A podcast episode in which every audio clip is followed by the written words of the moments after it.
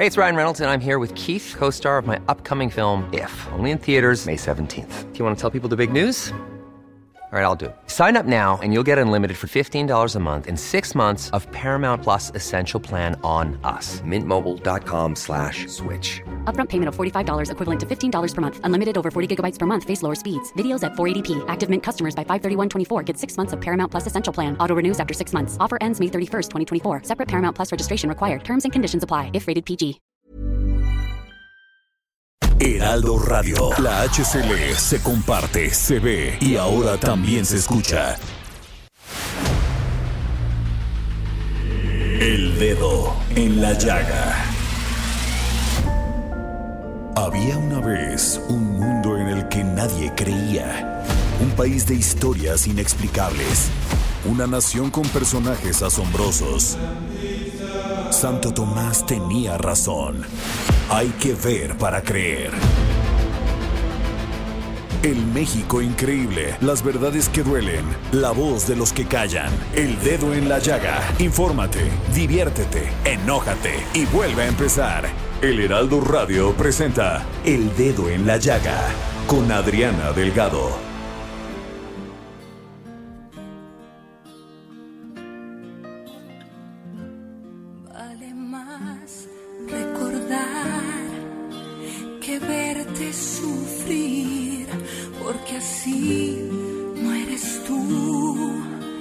Y yo no seré nunca la misma sin ti, pero he de ser fuerte, seguir el color del dolor hoy tiñe mi fe. Quiero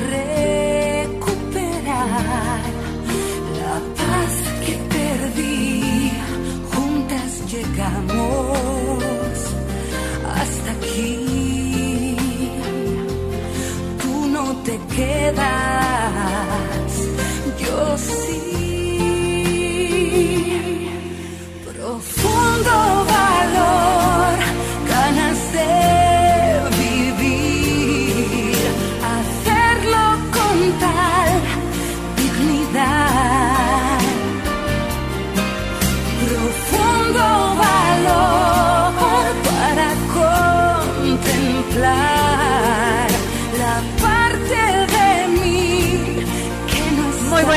tardes. ¿Cómo están? Los saluda con mucho gusto Adriana Delgado. Aquí, gracias por escucharnos aquí en el Heraldo Radio, en este programa, El Dedo en la Llaga. Y están ustedes escuchando Profundo Valor, cantado por Marta Sánchez. Y es una canción que ella le dedicó a su hermana melliza Paz, quien falleció de cáncer, enfermedad con la que luchó pues durante tres años. ¿Y por qué se las puse el día de hoy? Porque hoy, 20 de octubre, mi hermana Alicia murió de 63 años por cáncer. Y quisiera en muchas ocasiones tratar de olvidar el, el sentimiento que me ocasiona esto. No puedo, soy ser humano, pero se las quise compartir. Dicen que a veces si uno comparte las emociones es menos difícil. Es por eso que hago un llamado profundo a todas las mujeres para que durante, un, durante tres minutos al mes se autoexploren, se chequen y evitemos por, por lo menos salvar, salvarnos de esta terrible enfermedad que es el cáncer de mama.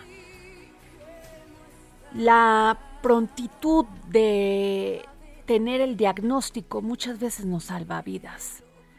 Y mi hermana Alicia no pudo porque cuando ella empezó con esto, con este cáncer terrible, fue en diciembre y murió en junio.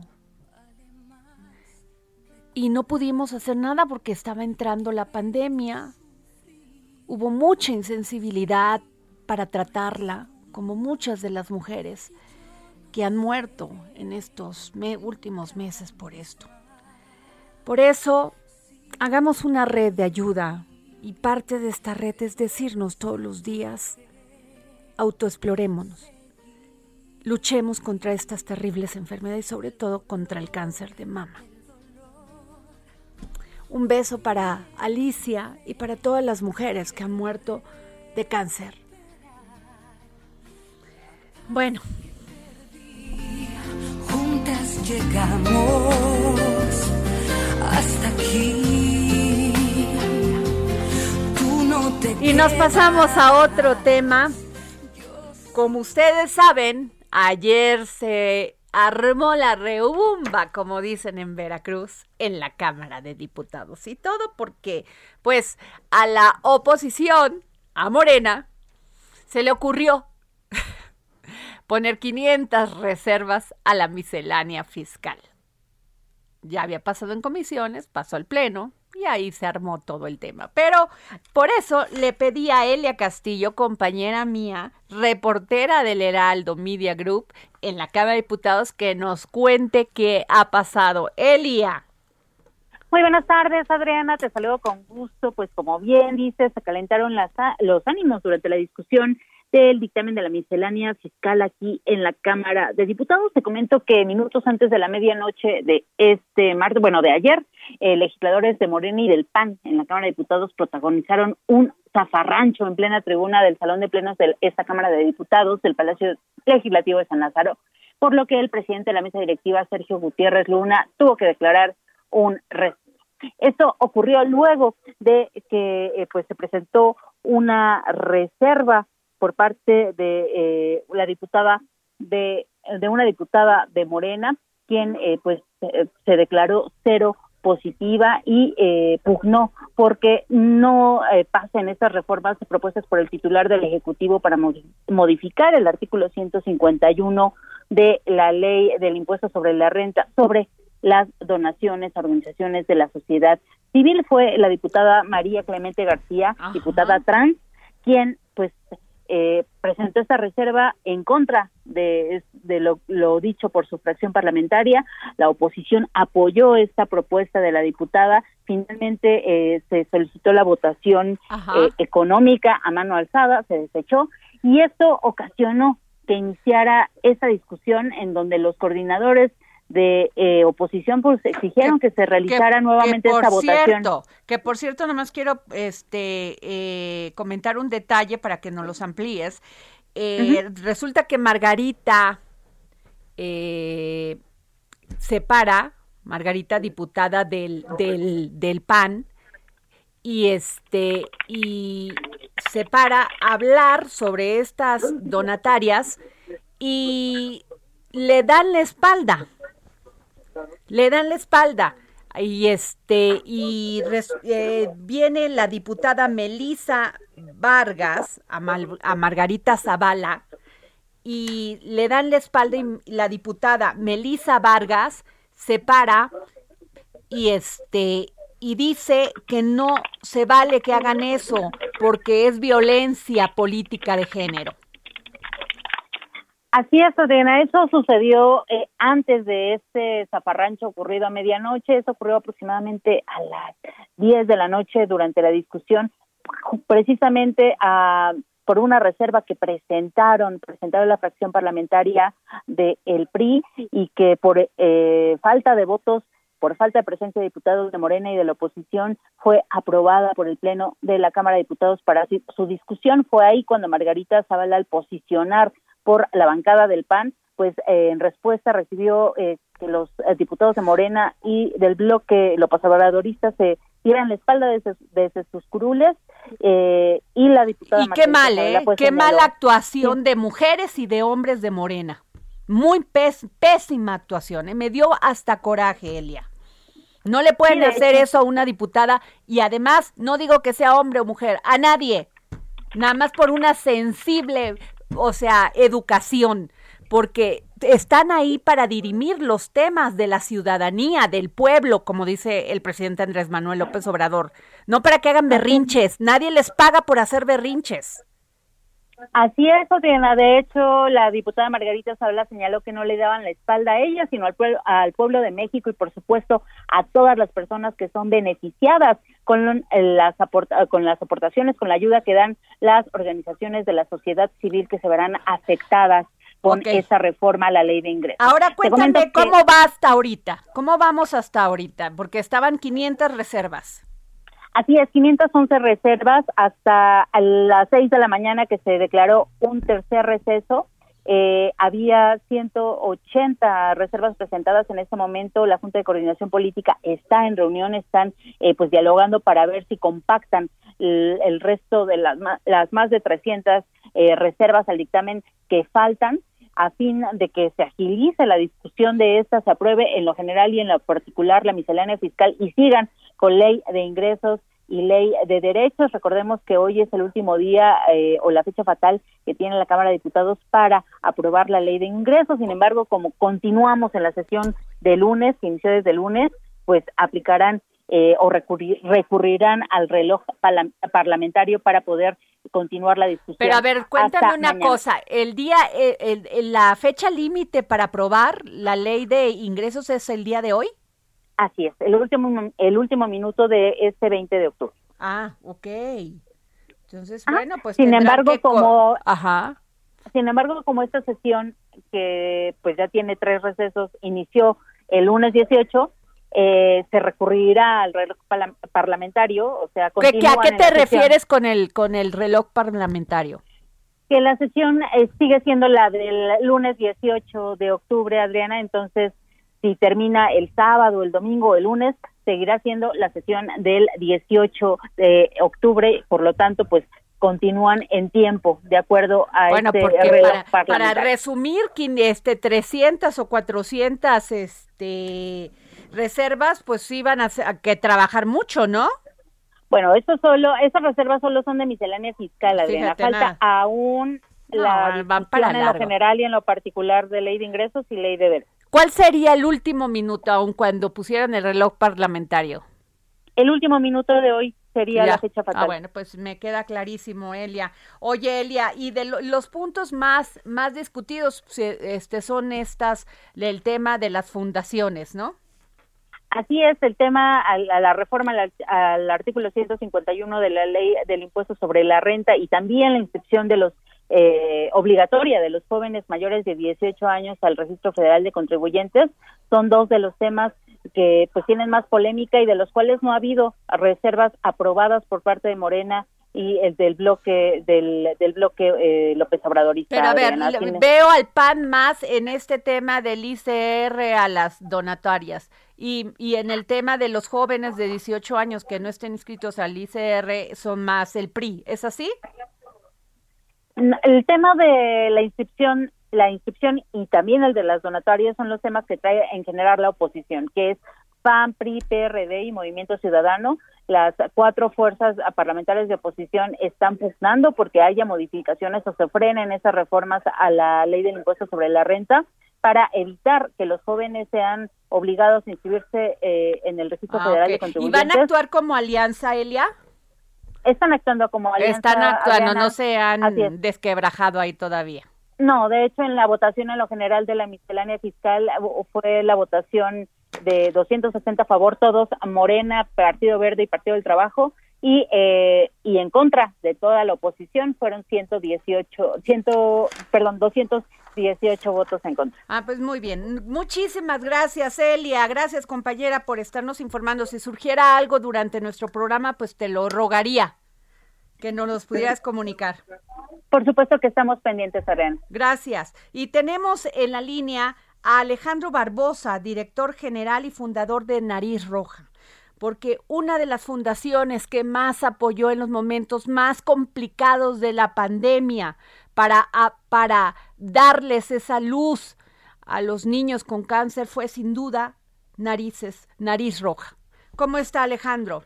Adriana, muy buenas tardes, un gusto saludarte.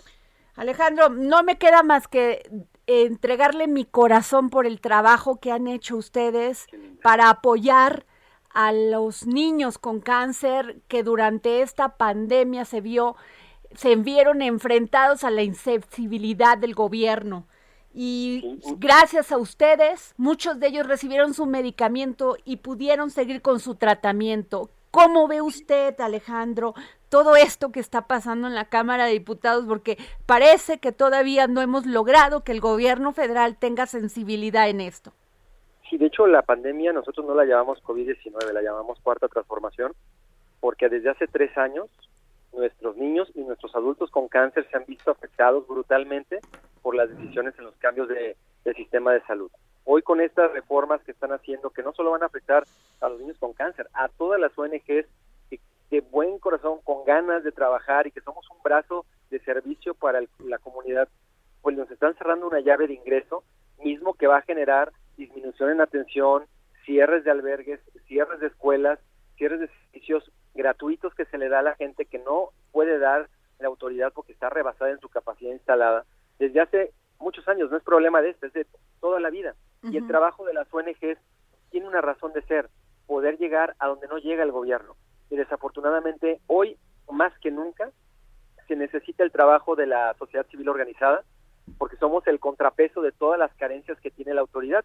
Tú lo acabas de referir muy bien, el tema de los medicamentos, lo dijo Alcocer la semana pasada, estamos en el 50% de desabasto Fíjate, nada más. Es un cinismo total ir a parar, en vez de decir discúlpenme, no hice bien mi trabajo, estamos al 50% de desabasto, ya con nosotros habiendo tomado las riendas de esto, desde hace dos años ellos decidieron ya no comprarle a los famosos distribuidores, cerrar la producción nacional, ellos decidieron todo lo que está pasando, es todo el resultado que está pasando ahorita, son las consecuencias de su toma de decisiones, pero no, todo es culpa del pasado, todo es culpa de los neoliberales. No, bueno, todo culpa es de las empresas que recurrieron, el, según el gobierno federal, a la filantropía para no pagar impuestos. Fíjate nada más.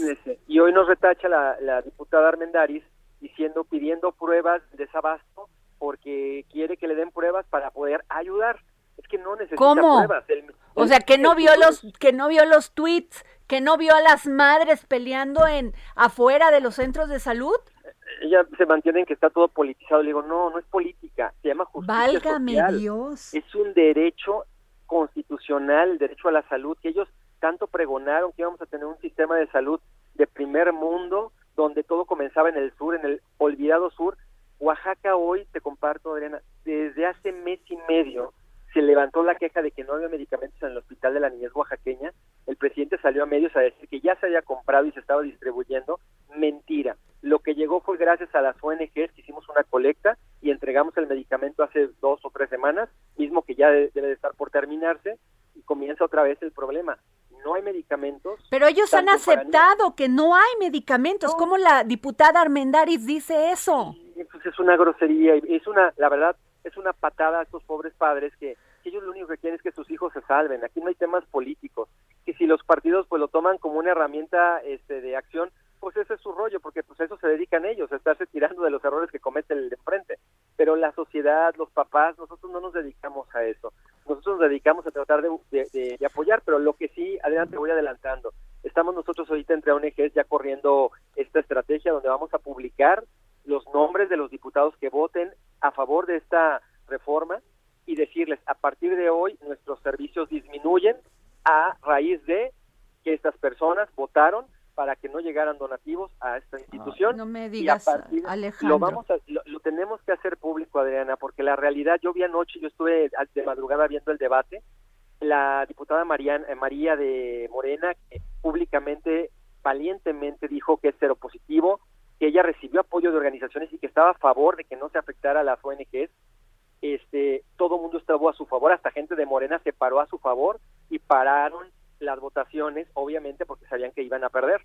A ese grado está esta gente, y no generalizo, eran un grupo de gente que está en este movimiento político, que está simplemente como lacayos de una decisión de parte de la autoridad de simplemente recaudar más fondos. Yo no sé si se afecta a la gente, pero quieren más lana. ¿Y cómo lo van a hacer? Pues quitándole a los que sí les llega para temas sociales. El mismo presidente dijo, no se justifica que alguien no pague sus impuestos porque ayuda a alguien. Madre mía, ese es un pensamiento Pero por Dios, pero eso no es así. O sea, es que no. es así. No, Totalmente no, no, no entiende ni ¿Cuántas personas que ni siquiera, a ver, que por ejemplo tú iniciabas campañas de decir por eh, tenemos este este niño necesita este este medicamento y, y a ver está la donación. Te puedo asegurar que mucha gente y tú lo sabes donó sin que supieras quién era totalmente así de sencillo nadie lo pensó porque yo no iba a pagar impuestos. el mismo Canelo. A ver. Canelo le, ha entrado y mira lo ha hecho tan tan valientemente Saúl que también en muchos momentos ni siquiera ha pedido un recibo. Ahora, y así muchos empresarios. Pero además, Alejandro, si tienen problemas con algunas fundaciones que hayan hecho eso, pues hay que manden a la UIF, que manden a la fiscalía, que bueno, no terminan de resolver nada, pero que los manden. Pero ¿por qué tienen que pagar unos por todos? ¿Cuántas farmacéuticas tienen una denuncia penal por, por todos estos daños que le hicieron a la patria? Ninguna cuántas organizaciones que tanto dicen que han hecho dagas, ¿por qué no hay ninguna en la cárcel? Si las hay, que los encierren, que les pongan todo el peso de la ley, pero solamente son chismes de lavadero para poder justificar las medidas retrógradas y la verdad dañinas para los más pobres porque esto va a afectar a los más pobres, no nos afecta a nosotros. Va, a afectar a lo de, está afectando ya a los niños, Dios mío. O sea, uno, pues bueno, ya cuando eres mayor de edad, pues ahí andas buscando ver cómo le haces. Pero un niño, un niño, ¿qué le dices? Cuando no tiene su medicamento, cuando no puede ir a su tratamiento. Digo, se te necesita tener un corazón o no tenerlo. No, o sea, la política por delante, lo electoral por delante previo a la, entrevista escuché lo que tenías de cáncer de mama. Imagínate, una mujer, que son por miles, ¿eh? el problema de, imagínate, el tema del cáncer es brutal y mucha gente no sabe esto. El 90% de la población en México que tiene cáncer son adultos y de ese 90%, el 60% son mujeres.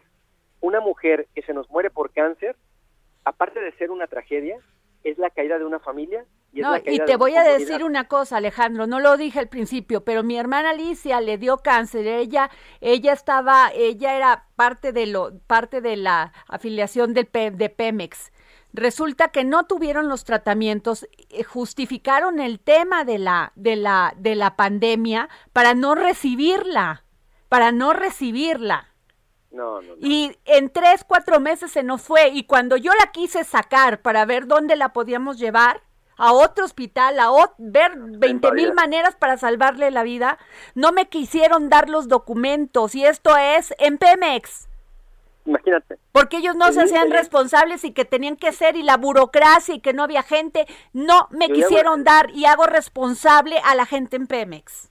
Ah, igual aprovecho con, con esta denuncia que haces en el Instituto Mexicano del Seguro Social. Hoy no hay medicamento y lo digo a los, ahora sí que a todos los vientos y que escucha su Robledo. No hay medicina en el IMSS, cosa que es histórica. Por primera vez en la historia el IMSS está carente de medicamentos y de insumos siendo que ellos sí tienen chequera para ir a eh, Perdóname, pero ¿qué haces tú o qué hace una persona de una comunidad con su niño enfermo de cáncer? ¿A dónde lo lleva? ¿Cuánto cuestan los medicamentos? Dios mío. No puede ser que el secretario de, de salud diga, ay, tenemos el desabasto del 50%, por Dios. Y yo no puedo dar razón porque tengo un reloj que compré en Inglaterra, o sea que tengo puntualidad inglesa y me tengo que retirar porque ya no tengo tiempo. Tiempo es el que ya no tienen los enfermos es lo que quisiéramos decirle al doctor Alcocer que no ha tenido la, la dignidad de sentarse con una familia a platicar y escuchar el dolor, la tragedia que vive tantas familias mexicanas donde el tiempo se les acabó. Ayer Sánchez Cordero pedía un minuto de silencio por las muertas de cáncer. Decíamos, señora, usted lleva tres años en silencio y no han hecho nada el minuto nos importa un bledo, que pinten las paredes de rosa nos importa un bledo. Es que necesitamos medicamentos. Porque no les ha pasado, porque cuando hablas de feminicidios, resulta que quien investiga no tiene hijas. Porque cuando hablan de, de, niños con cáncer, resulta que los que hablan son los que no tienen un hijo enfermo y muriéndosele en la cama. Pero les duele mucho. Dicen que Pero les duele, mucho, efectivamente. Yo le digo que no, yo le digo que no le duela, haga algo porque estas familias ya perdieron a muchos familiares, niños, hombres, mujeres que se han perdido por esta enfermedad y desafortunadamente de esos 170 mil muertos que dice el INEGI que murieron por cáncer, muchos de ellos en este periodo de la, pandemia para acá son por el desabasto de medicamentos. Qué barbaridad, es que de veras que ahí sí. Para los que nos escuchan. El cáncer es curable siempre y cuando se detecte a tiempo y ojo, se trate de manera efectiva, cosa que en México hoy ni campañas tenemos ni tratamientos oportunos. Por eso, literal, estamos eh, llevando a nuestra gente directito a la fosa porque no hay una acción concreta. Alejandro, se nos va, se nos viene la guillotina. Alejandro Barbosa, director general y fundador de Nariz Roja. Gracias, gracias por estar con nosotros. Gracias. Gracias, les mando un abrazo. Nos vamos a un corte y regresamos. Vale más recordar que verte sufrir, porque así no eres tú y yo no seré nunca la misma sin ti, pero he de ser fuerte. Sigue a Adriana Delgado en su cuenta de Twitter arroba Adri Delgado Ruiz. Además, te invitamos a enviar tus opiniones y comentarios en texto o por mensaje de audio a través de WhatsApp al 55 2544 3334. Y si quieres escuchar El Dedo en la Llaga de El Heraldo Radio, en cualquier momento y donde quiera que te encuentres, descarga el podcast disponible en Spotify y iTunes. Heraldo Radio. La HCL se comparte, se ve y ahora también se escucha. Since 2013, Bombas has donated over 100 million socks, underwear, and t-shirts to those facing homelessness. If we counted those on air, this ad would last over 1,157 days. But if we counted the time it takes to make a donation possible, it would take just a few clicks. Because every time you make a purchase, Bombas donates an item to someone who needs it. Go to bombas.com slash ACAST and use code ACAST for 20% off your first purchase. That's bombas.com slash ACAST, code ACAST.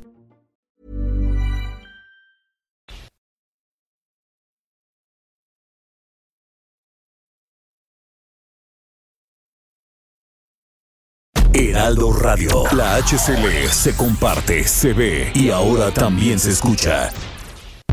Sigue a Adriana Delgado en su cuenta de Twitter en arroba Adri Delgado Ruiz. Y envíanos tus comentarios vía WhatsApp al 55 25 44 33 34 o 55 25 02 21 04.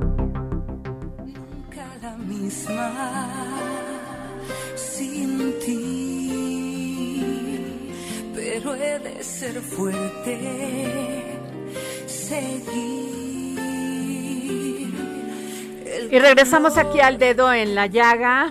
Eh, soy Adriana Delgado. Escríbame a mi Twitter, arroba Adri Delgado Ruiz, porque ¿qué creen? Que tengo un libro de mi querido Alarcón, gran caricaturista del Heraldo de México. Para todos aquellos que aman la caricatura política, aquí les dejo el gran talento de el señor Alarcón. Y tengo un libro de antología de poesía mexicana del siglo y 20, no, 19, sí, ahí es que vi mal, del siglo XIX, aquí para los primeros que me manden un tweet a mi Twitter, arroba Adri Delgado Ruiz y Apocaliptic de Carlos Monsiváis. Yo la verdad, o sea, yo porque ya lo tengo, pero si no vendría, o sea, vendría corriendo por este qué buenos, que hay que hacer un, programa, Jorge Sandoval, mi productor, para este, pues hacerle un homenaje a el querido Carlos Monsiváis.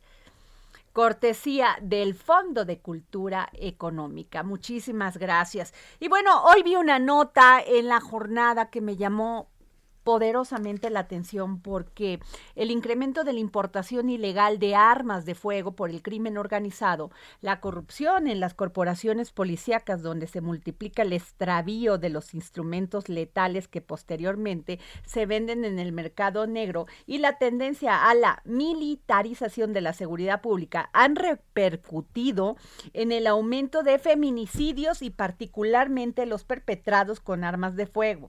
Si hasta antes de que se decretara la guerra contra el narcotráfico, tres de cada diez mujeres eran asesinadas con el uso de pistolas. A la fecha es de, es de seis de cada diez, o sea, se incrementó. Pero así lo decimos como se incrementó como si nada.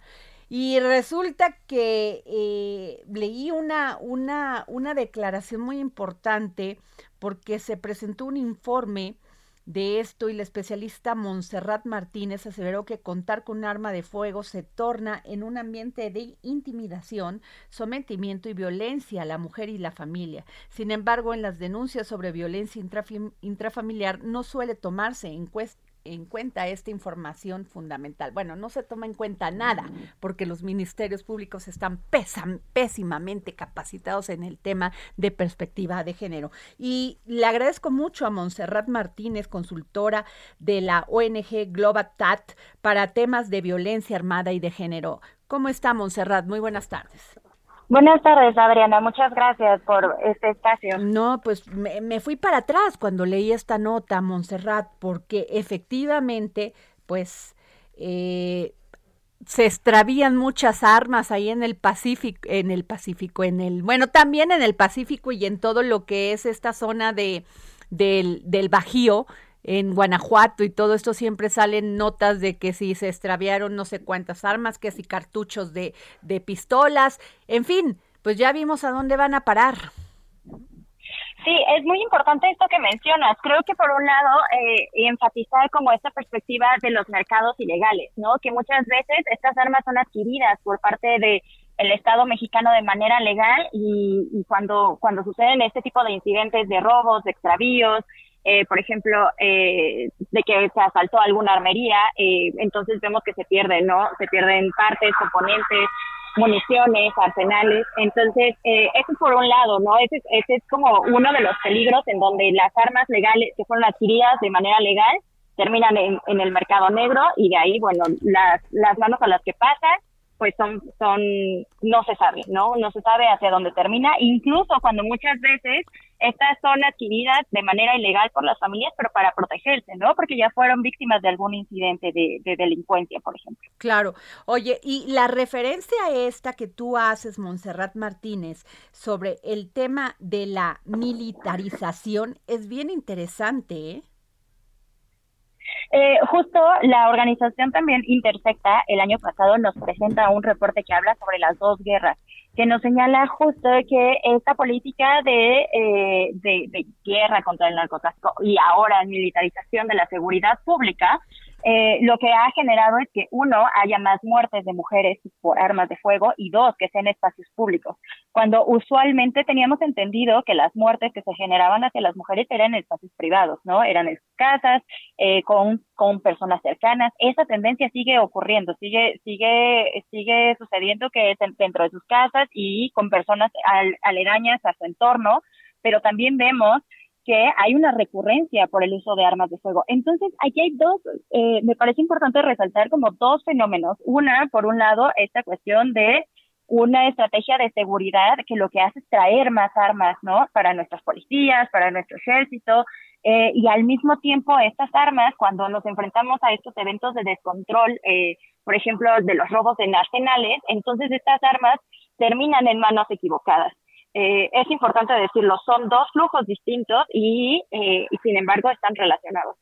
Oye, pero qué duro porque no solamente ha decrecido estos asesinatos, estos feminicidios, sino que resulta que ha crecido, o sea, ahora tenemos, em, antes era 3 por 10, ahora son 6 por 10. Así es, y también me gustaría enfatizar un dato interesante y que es el componente de género. Eh, por un lado, el hecho de que las mujeres se están matando con armas de fuego, pero por el otro lado también personas y mujeres, específicamente mujeres trans, que son asesinadas con armas de fuego. Eh, también Fundación Arcoiris ahí nos ha dado un dato que es cada eh, de 10 mujeres trans asesinadas, 5 fueron con armas de fuego. Entonces aquí vemos eh, una recurrencia de este tipo de dinámicas en donde hay un uso de armas de fuego, ya sea dentro de fenómenos de delincuencia común y es algo que también me gustaría resaltar, Adriana, porque es importante entender todas las dimensiones. No solamente estamos hablando dentro de espacios en donde hay crimen organizado o, eh, o, o que acontece, por ejemplo, delincuencia común, extorsiones, secuestros, este, sino que también estamos hablando de espacios en donde se relacionan en el día a día las personas y en donde ya hay presencia de armas de fuego. Ahora, te quiero hacer una, una pregunta. De por sí ya el, macho que mata, así lo podríamos llamar en el entorno machista, en el entorno machista está convencido de la legitimación de lastimar, de agredir, de, de matar. En el caso de, las, de estas personas trans, este, ¿lo hacen con más odio o cuál es tu lectura en esto? Sí, la lectura es de que eh, ahora se está visibilizando este componente de odio, de los crímenes de odio, y por eso es importante ver cuáles son las circunstancias bajo las cuales se asesinan a las personas. Y por eso constantemente se hace tanto la referencia, ¿no? Cuando hablamos de homicidios dolosos, ¿por qué queremos que se, que, que se identifique quiénes son las víctimas y quiénes son las personas agresoras. Cuando hablamos de feminicidios, vemos este componente de odio y de género hacia las mujeres. Y cuando hablamos de personas trans, evidentemente también estamos hablando de un componente de odio hacia, hacia estas personas. El tema aquí es de que nos faltan cifras. Esta información que, que yo te estoy compartiendo es información que ha sido recabada en un esfuerzo por sociedad civil organizada. No ha sido, no es una información que esté desagregada, por ejemplo, en temas de personas, de mujeres o personas trans. Eh, por parte de, de, las bases oficiales de datos. Entonces es importante empezar a ver cuáles son las dinámicas y cómo se empiezan a replicar. Otra vez, eh, en un principio, bueno, hasta 2012 la recurrencia era muchas veces en que ocurre con armas blancas, ¿no? O que las personas son asfixiadas, oh, eh, etcétera. Y ahora ya no, ahora ya hay un uso de armas de fuego. Híjole. Qué terrible. Montserrat Martínez, consultora de la ONG Global TAT para temas de violencia armada y género. Te agradezco mucho que nos hayas tomado la llamada para el dedo en la llaga y si me permites voy a seguirte llamando y estar pendiente de este tema. Por supuesto, y solo quiero invitarles, eh, sacamos un informe recientemente sobre violencia armada hacia las mujeres en la página de la organización Intersecta, la pueden encontrar, es violencia de género con armas de fuego en México. Muchas gracias, Montserrat. Muchas gracias, gracias. hasta luego, buenas tardes. Bueno, a ver, yo trato de correr, bueno, no corro, troto, porque correr, ahí veo a muchos corredores que sí van hasta en, en tiempo, en marca, pero yo trato de hacer ejercicio, porque me parece que es muy sano para mi salud. Pues yo tengo invitado el día de hoy a quien me conmovió ayer profundamente, me motivó, me puedo de voy a aceptar que me dio hasta un poquito de penita porque yo venía corriendo así como que se acelerando el paso y de repente veo a un jovencito, pero rebasarme sin ninguna preocupación. Sí, estoy hablando de Sebastián Castro García. ¿Cómo estás, Sebastián? Bien. Qué gusto me da que hayas venido. Sí, Adriana. Y está acompañándolo Georgina Hernández López, abuela mamá de Sebastián, y Mario García Rivera, abuelo papá de Sebastián. Gracias por estar aquí en el dedo en la llaga. Gracias. Pero a ver, Sebastián. Sí. Estamos en pandemia. Hay que cuidarnos. Tú no te has quitado tu cubrebocas. Sí. Me da mucho gusto que te cuides y que nos cuides a los demás. Pues sí. ¿Cómo empiezas a correr? ¿Cómo es que te empieza a gustar el atletismo? Mm, ¿Cómo te diré? Bueno, mi papá de chiquito me llevaba a entrenar. Ajá. Entonces, desde ese entonces encontramos a Mariana, Ajá. ya un poquito más grande, entonces ya nos invitaron a más entrenamientos. Ok. Y entonces después de esos entrenamientos me llevaron a competir. Y ahorita me tocan otros entrenamientos, pero como a mí me tocó en la tarde en la escuela, eh, no puedo ir con ellos en la tarde. Ah, ok. O sea, en la tarde vas a la escuela. Ajá. Ah, ok. Oye, pero también practicas natación, o sea, este, corres. ¿Cuánto corres diario? Como de vueltas se trate tres o cuatro vueltas. Ok que serían más o menos 5, entre 5 y 10 kilómetros, más o menos, o 5 kilómetros. Dos kilómetros. Dos kilómetros, ah, las vueltas, ¿no? Ok, ahora, dime una cosa, ¿también nadas? Sí, pero nada más que llegó este la pandemia, y pues ya cerraron todas las albercas, pues ya no me pudieron apuntar. ¿Y también haces taekwondo? Sí, pero ese ya tiene más la pandemia más tiempo. Ok, a ver, este es que me, me, llama poderosamente la atención porque compites con niños mayores que tú. Sí, competí con sub 10, Entonces, quedé en tercer lugar en sub 10, quinto en, en general y segundo en relevos. Wow. Me, me encanta porque ojalá viera en este lugar que es el bosque de Tlalpan a más niños Sí. correr. ¿Tú qué piensas de eso? ¿Por qué hay tantos niños que no, no, no tienen ese incentivo, esa pasión, esa emoción que tú le das al deporte y el significado tan importante? ¿Qué sientes tú cuando estás haciendo deporte? Siento que soy un carro veloz. O sea, que tienes que dar todo. Sí. Pero tienes siete años, Sí. Sebastián. ¿Cómo llegaste a esa conclusión? Mm, Así sí. como te sale, como te sale, dímelo. Tenías que correr, ¿por qué? Desde chiquito sentiste que tenías que hacer correr, cosas. sí. Desde chiquito sentía que era un coche muy veloz. Me encanta. A ver, pero no solamente dicho por tu, por tu mamá abuela, eres un niño muy disciplinado. O sea, porque el deporte es disciplina. Sí. Que, o sea, ¿cómo, cómo, ¿qué me dirías tú de cómo es tu disciplina? Bueno, mi disciplina es levantarme temprano, Ajá. comerme mi juego que mi papá me hace, lavarme los dientes y luego ya irme a entrenar. Y luego estirar, y luego ya echarme mis vueltas y a correr. O sea, estiras primero. Sí. Estira, ah, tienes tu bien tu entrenamiento de Sí. estirar y ya luego yo no lo hago, eso es mi falla, ¿sabes? No le dedico tanto tiempo al entren al estiramiento. Hago mal, ¿verdad? Pues sí, porque luego me lastimo y tú ya tienes esa educación y esa disciplina. Oye, además dicen que eres noble, alegre, alegre sí. Bueno, Ayer sí. sí. Cariñoso, mucho con sus con sus papá abuelos. Ordenado. ¿Eres ordenado? ¿Te gusta todo así en orden? Sí. ¿Sí? ¿No dejas nada tirado? Mm. ¿En serio? ¿Qué pasa? ¿Eh? No, no lo dudo, o sea, la verdad me volteé a ver como dices, ya te dije que sí, atento, empático. ¿Te gusta bailar? Sí. ¿Qué bailas? Bueno, bailo cumbia. No. A ver, ah, si te saco yo a bailar un día, ¿bailas conmigo cumbia? Y sí mueve, así, sí te mueves así con los pasillitos y todo, a ver. Sí. Órale. Este, que eres muy estudioso. Sí.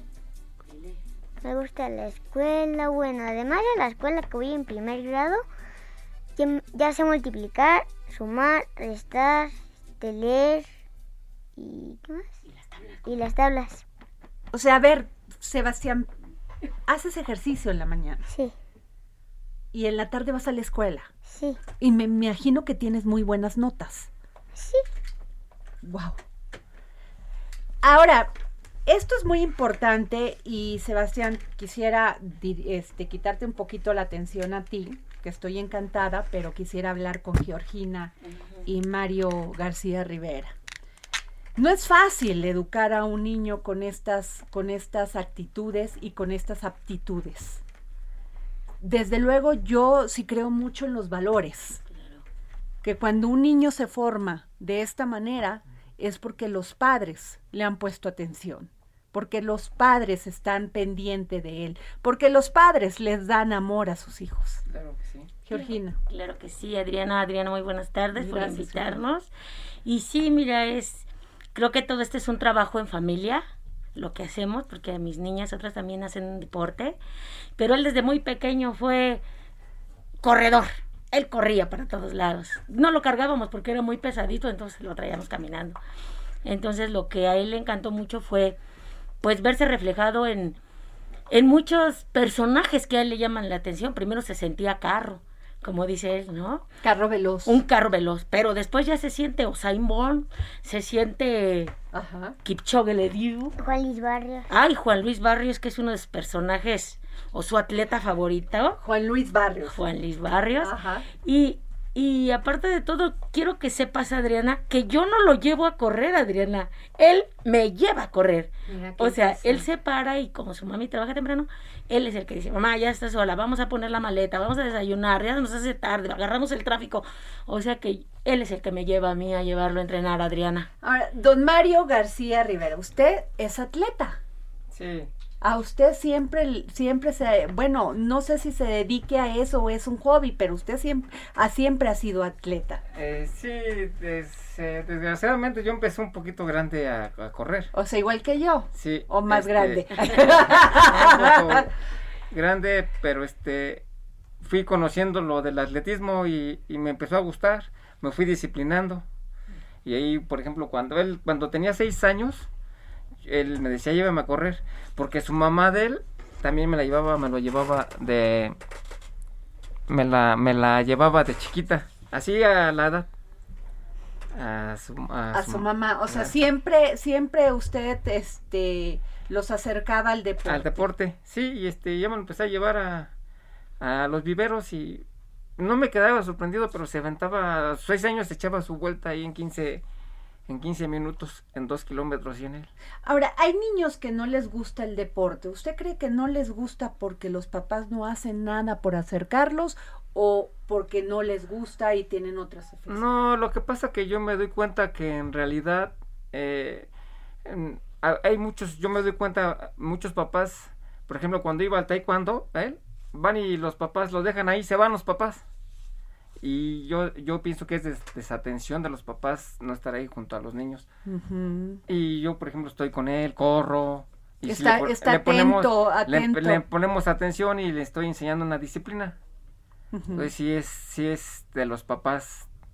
eh, la atención, la atención. y, y ok. Sí. Eh, estamos viendo que muchos padres en este momento están llorando a sus hijos porque los hijos en este tema de la pandemia tuvieron que convivir con ellos, cosa que no hacían los padres con sus hijos, no los conocían, ni los hijos conocían al papá, ni el papá a- o los papás, papá y mamá a sus hijos. Y se les hizo fácil dejarles la computadora, dejarles los juegos, y hay juegos que llevan al extremo y llegan a estos niños con carencias emocionales a temas fatales. Sí. Efectivamente, Adriana. ¿Es error de los niños? ¿Es error de la computadora o es error de los padres, De Georgina y don Mario? De los padres. Yo digo, Adriana, que, que a veces nosotros como padres hemos descuidado todos esos, esos pequeños detalles, esos momentos de convivencia. Porque, este, digo que un niño no se puede mandar solo. A lo mejor si los padres los motivaran al fútbol, a natación, a correr, a darles otro, pero desafortunadamente el tiempo de los adultos vivimos en un tiempo muy movido. A veces solo pensamos en nosotros. A veces pensamos When you make decisions for your company, you look for the no brainers. And if you have a lot of mailing to do, stamps.com is the ultimate no brainer. It streamlines your processes to make your business more efficient, which makes you less busy. Mail checks, invoices, legal documents, and everything you need to keep your business running with stamps.com. Seamlessly connect with every major marketplace and shopping cart. Schedule package pickups and see your cheapest and fastest shipping options from different carriers with rates up to 89% off USPS and UPS rates. And with the stamps.com mobile app, you can take care of mailing and shipping wherever you are. Make the same no-brainer decision as over 1 million other businesses with stamps.com. Sign up with code program for a 4-week trial plus free postage and a free digital scale. No long-term commitments or contracts. That's stamps.com. Code program. No puedo ir porque tengo que trabajar. Oye, papá, vamos a jugar. No, es que estoy cansado, ¿no? Dejamos esos tiempos y esos tiempos que ellos hacen, que es oro para ellos empezar desde pequeños a formarse. Creo que lo único que ha venido a, a- a desunir a la familia es tanta tablet, tanto internet, tanto... Ten, aquí está esto, no me molestes, vete a jugar. Totalmente. Hay una gran responsabilidad de los padres. Y sin en cambio, digo, en la parte de mi niño siempre es correr y correr y vamos aquí y vamos a nadar y le vuelvo a repetir. Este, Le encanta el ejercicio. A ver, ¿te gustan los dinosaurios y la astronomía? Sí. ¿Qué vas a estudiar? ¿Ya pensaste? Mm, ¿Ya así te imaginas? ¿Cómo te quieres ver de grande? bueno, de grande me quiero ver como un militar. ¡Wow! Militar enfermero y un ingeniero mecánico. ¡Wow! Ya lo vas a hacer. Ya lo pensaste y además con la disciplina que tienes, ¿te gusta tu película favorita son los cazafantasmas? Sí, El Caravantamas es mi película favorita. De hecho, mi mamá me hizo mi traje y, ¿cómo se llama? Mi mochila. Wow. ¿Y tu caricatura favorita es Escandalosos? Sí. Pero además, antes de que se me vaya el tiempo, ¿qué música te gusta además de la cumbia? El rock en inglés, eh, 80s y 90. ¿Y, y, y qué música te gusta? O sea, ¿qué cantante es el que más te gusta o Kiss. cuál grupo? ¿Kiss? ¿Cómo? ¿Este es Kiss? A ver. Sí, sí, es Kiss. Pero estás muy chiquito. ¿Por qué te gusta Kiss? No sé. No me gusta el reggaetón, pero me gusta esta música. No le gusta el reggaetón. ¿El reggaetón no te gusta? No. Oye, y los Beatles también te gustan, ¿no? A ver. sí. A ver, productor, los Beatles. A ver, a ver, pero, a ver, pero ¿por qué te gusta? Es que a mí me llama muy poderosamente la atención, porque a los siete años yo no tenía ni idea, te lo digo así, de qué grupos eran los de rock, los más importantes, y menos tenía conocimiento de la música. ¿Por qué Beatles? ¿Quién son? A ver. Los Beatles son los escarabajos. ¿Por Ellos qué? desaparecieron de mucho tiempo, ya mucho tiempo atrás. Ajá. Ay, es que te gustan los dinosaurios y todo. Ajá, eso ya tiene mucho tiempo atrás. Ok. Este, ¿qué vas, qué vas a hacer competencias? Las próximas competencias que tienes. Bueno, las próximas competencias que voy a tener son salto de longitud, lanzamiento de pelota y otra vez 50 metros planos. Ajá. ¿Y relevos? Y- no, nada más los 50 Y metros. nomás eso. Es lo que tus coach. Me van a, ahorita me están poniendo esos trabajos. Sabes que eres un niño bendecido por tener los padres que tienes, por tener la familia con valores que tienes y tú por tener esa disciplina, ese amor a la vida. Sebastián, no sabes qué honor me da tenerte aquí y que te escuchen en todas partes. Estamos viendo el próximo atleta mundial, Sí. Así sencillamente. Dice que quería decirle algo a los padres. A ver, por favor, díselos. Tienes 40 segundos. Échale. Díselo. Los quiero mucho y son mis mejores papás que he tenido en la vida. ¿Y a los papás de los niños? Y a los papás de los niños que ahorita los deben de llevar a entrenar o lo que sea, ¿no? Pero que no los tengan en su casa viendo Ajá, tablets. Que sí. tablet, ni el internet, que la computadora, ni que... ¿Cómo se llama? La tele. No sirve. Eso no sirve, solamente que se sientan ocupados en... Como que en algo en el fútbol o en algo como de... Pues nos vamos. Gracias, Sebastián. Gracias por estar aquí en el dedo en la llaga. Gracias. Así terminamos este dedo en la llaga, escuchando a Sebastián. El Heraldo Radio presentó El Dedo en la Llaga con Adriana Delgado. Heraldo Radio, la HCL se comparte, se ve y ahora también se escucha.